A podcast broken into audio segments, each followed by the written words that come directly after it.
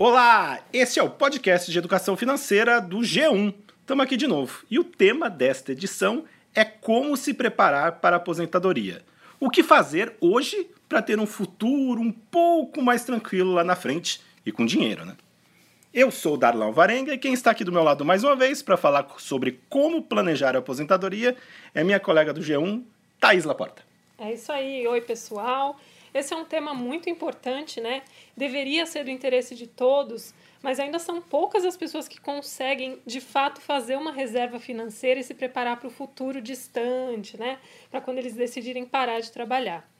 Uma pesquisa divulgada recentemente pelo Serviço de Proteção ao Crédito, o SPC Brasil, mostrou que 6 em cada 10 brasileiros não fazem qualquer tipo de preparo ou planejamento na hora de se aposentar. É muita coisa, né?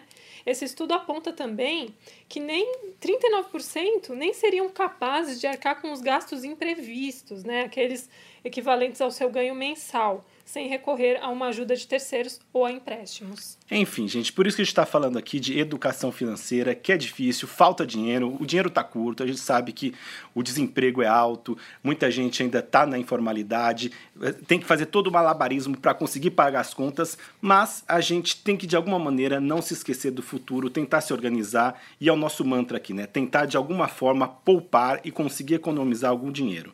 Mas por que é tão difícil o brasileiro fazer alguma poupança, economizar, algum planejamento para o futuro? Então, essa pesquisa do SPC mostrou que entre os principais motivos citados pelos entrevistados para não fazer qualquer tipo de planejamento né, para aposentadoria está um fato que a gente já falou, né? Falta dinheiro. Os 36% responderam que não sobra nenhum dinheiro no orçamento. É preocupante. é preocupante, né? Que a gente sabe a situação aí da economia. E 18% citaram que é a razão do desemprego. Então, ou seja, né, a situação econômica é determinante para essa pesquisa e mostra que o brasileiro, de fato, não consegue se planejar. Mas outro dado também interessante que aí chama atenção, 16% disseram não saber por onde começar. É daqui que a gente hoje vamos tentar, então, dar uma ajuda, né? Para, de alguma maneira, como se virar nessa situação. É isso aí. Então eu bati um papo com a economista-chefe do SPC Brasil, a Marcela Kawauchi, que coordenou essa pesquisa. E ela diz que dá sim para começar mesmo com pouco dinheiro. Olha só. Existe sim uma questão de conjuntura econômica, né, da dificuldade do brasileiro de guardar dinheiro nesse momento em que a economia ainda continua muito ruim, mas a pesquisa constata que a falta de educação financeira é o principal ponto que leva o brasileiro a não se preparar para a aposentadoria. É, quando a gente pergunta para as pessoas que não se preparam o porquê é, dessa falta de, de priorização da aposentadoria, o mais citado é porque não sobra dinheiro no orçamento. E a gente sabe que se for esperar sobrar, realmente a gente acaba não guardando nada porque a gente gasta. Agora, quem coloca a vida financeira como prioridade, se planeja, acaba fazendo uma reserva financeira, mesmo que com valor pequeno, é logo no início do mês. Tem também uma questão importante que as pessoas acham que precisa ter muito dinheiro para guardar para começar a fazer uma reserva financeira. Isso não é verdade. Com pouco dinheiro e como a gente tem muito tempo até a aposentadoria, é, um valor pequeno por mês pode gerar um valor interessante lá no momento em que esse brasileiro quiser parar de trabalhar. Muita gente acha que por faltar muito tempo para aposentadoria, é, fica confortável de não precisar guardar dinheiro nesse momento, porque eu posso, eu tenho ainda muito tempo para começar a me preocupar com isso. Quando o contrário é verdade, é, aproveitar esse longo tempo para, como a gente falou, guardar um pouco por mês e contar com é, continuar a trabalhar ou com a ajuda de terceiros é contar com a incerteza. É, a gente não sabe como o mercado de trabalho vai estar no momento da aposentadoria. Por, por hora, a gente sabe que o mercado de trabalho é mais cruel com as pessoas de mais idade.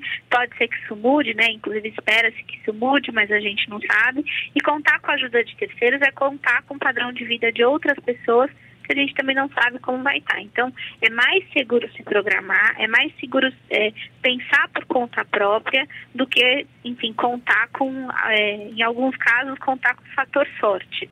Bom, gente, nesse momento em que se discute aí uma reforma da Previdência que pode mudar as regras para quando você vai ter acesso à aposentadoria, isso pode postergar aí o benefício de muita gente na Previdência Social, esse assunto se torna ainda mais importante, né?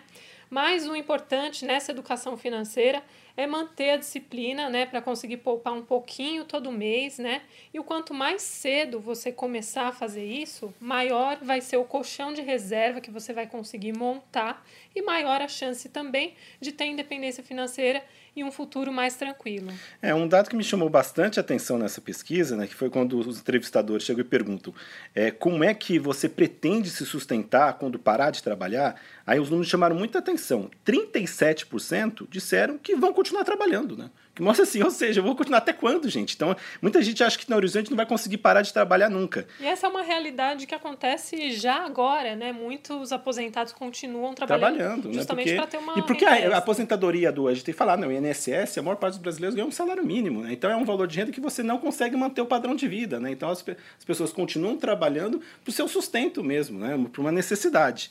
E outro caso que assim os números chamam a atenção, que 16% disseram que acreditam que dependerão de ajuda de terceiros, de um cônjuge, do filho, de parentes. Apenas 42% pretendem contar com algum tipo de recurso próprio, um investimento, uma aplicação financeira ou previdência privada. Ou seja, não está realmente na agenda brasileira. É uma questão ainda. As pessoas estão. É sobrevivência no foco da perspectiva das pessoas é que vão ter que continuar trabalhando. Né? É, não existe essa consciência, né? além do que a Previdência Social fornece, que precisa ter um esforço individual aí. Né? E com a crise no mercado mercado de trabalho que a gente viu aí, o aumento da informalidade, o desemprego, caiu também o percentual dos trabalhadores que contribuem para a Previdência Social, né? Segundo os números do IBGE, no ano passado, 63,5% das pessoas ocupadas fizeram contribuições regulares para o INSS, né? Foi o menor percentual desde 2013. Então, ou seja, né, a gente sabe que quem está fora do trabalho, que não tem a carteira assinada, fica aquela situação, aquele impasse, se vai continuar, está procurando uma recolocação, fica um período fazendo bico, fazendo informal, e esse período é comum, né? O brasileiro acaba não contribuindo. Daí que a gente vê, né? O brasileiro está discutindo a idade mínima tal, e estão falando aumentar os anos de contribuição. Hoje são pelo menos 15, se você pôr pelo regime de o tempo de contribuição 15 anos, esse, esse, essa quantidade de anos pode crescer, depende das modalidades que estão sendo discutidas, mas o, o fato é que o brasileiro não consegue hoje ter uma quantidade muito grande de anos de contribuição, né? Fica um período muito grande na informalidade. Daí que você se preocupar também, né? A, a própria previdência social para garantir essa aposentadoria, você tem que garantir anos de contribuição. Então isso Sim. tem que estar no seu horizonte de planejamento. E é importante dizer que a informalidade nem todo mundo sabe, mas nela você não contribui para a previdência. Então mesmo que você esteja de fato trabalhando, você não estará contando aí como anos de contribuição. Então isso é preocupante, né, já que a informalidade aumentou.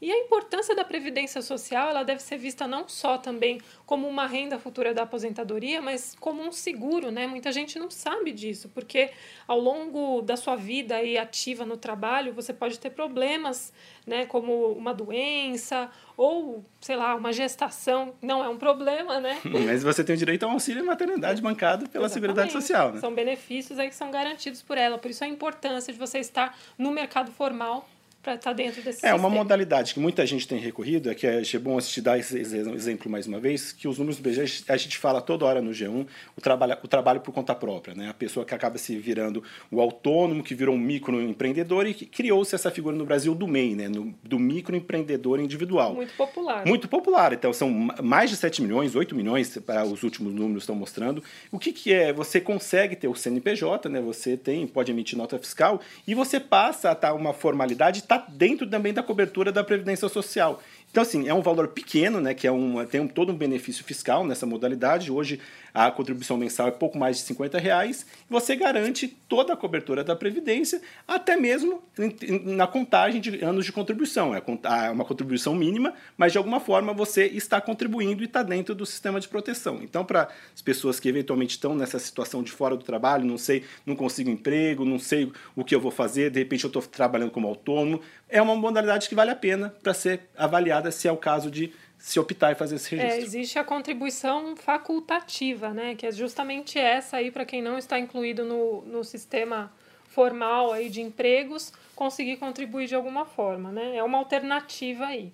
Então, a gente está falando, o INSS é o básico, né? Essa é a Previdência Social, aquela aposentadoria que você vai receber todo mês uma mensalidade, que a gente está discutindo, a gente sabe que os valores são pequenos, né? São baixos. Mas então, e vale lembrar que é, a importância de conseguir algo a mais, né? Um complemento de renda, uma um valor a mais, daí que a gente fala também de aposentadoria privada, ou então você fazer aquela sua reserva financeira, um planejamento para o futuro, um investimento de longo prazo, a construção de um patrimônio. É daí que já consiga, de alguma forma, se planejar, poupar um pouco, pensar um pouco nesse futuro e não só nessa dependência da Seguridade Social, nessa que o governo paga, né? Exato. Então eu pedi algumas dicas, né? Vamos falar então como a gente faz para começar a ter algo a mais. Então vamos ouvir o que a Marcela Kawauchi, do SPC Brasil, pode falar algumas dicas a mais para quem está pensando como começar, o que fazer. Bom, em primeiro lugar, precisa ter o orçamento muito bem organizado. É dessa forma que o brasileiro vai entender qual o valor que ele consegue guardar todos os meses. Então, dá uma olhada no orçamento, vê quais gastos podem ser redirecionados para uma reserva financeira. E aí tem que fazer essa reserva financeira no mesmo dia ou bem próximo do dia em que cai o salário. Muita gente coloca as contas a vencer, né, muito próxima do salário, aluguel, água, luz, telefone, porque não pode deixar de fazer. Faça a mesma coisa com, com o valor reservado para aposentadoria, porque assim a gente não cai em tentação de gastar esse dinheiro com algum outro fim que não seja o que a gente definiu logo de cara. E aí o terceiro passo, né, depois desse planejamento, é ter disciplina. Guardar esse dinheiro todos os meses, sem exceção, porque é a disciplina que vai fazer com que o valor colocado todos os meses, é, durante um, um tempo né, considerável, às vezes 20, 30 anos, gere um valor muito bom lá na frente, que de fato seja suficiente para fazer com que esse brasileiro tenha uma aposentadoria mais tranquila. E aí sempre é, tentar investir da melhor forma possível, né? A gente sabe que o brasileiro tem aí muito foco em poupança quando fala de reserva financeira. No caso da aposentadoria também existe um foco em previdência privada, mas analisar o melhor investimento também pode ser muito interessante para fazer com que os juros é, desse investimento é, engordem ainda mais o valor poupado.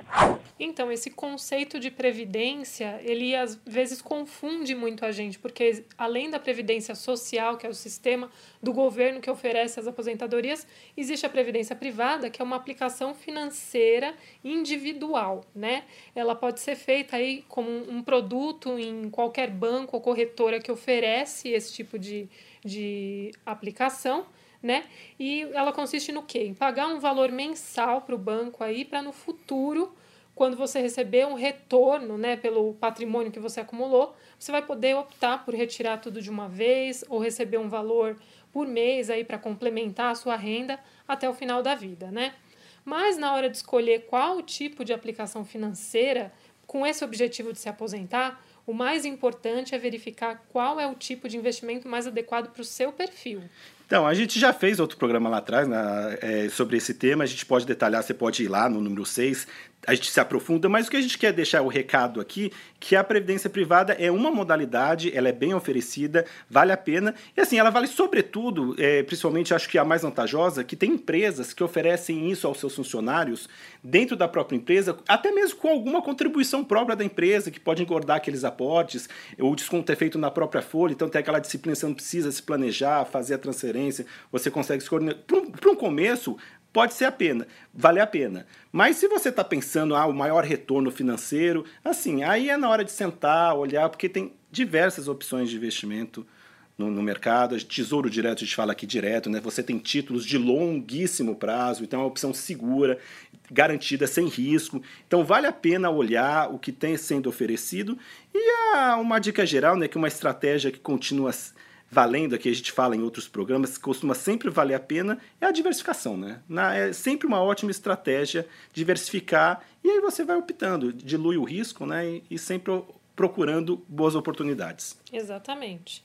E por hoje é só. Esperamos ter esclarecido as dúvidas de vocês aí, que vocês consigam planejar desde já uma reserva para o futuro, né?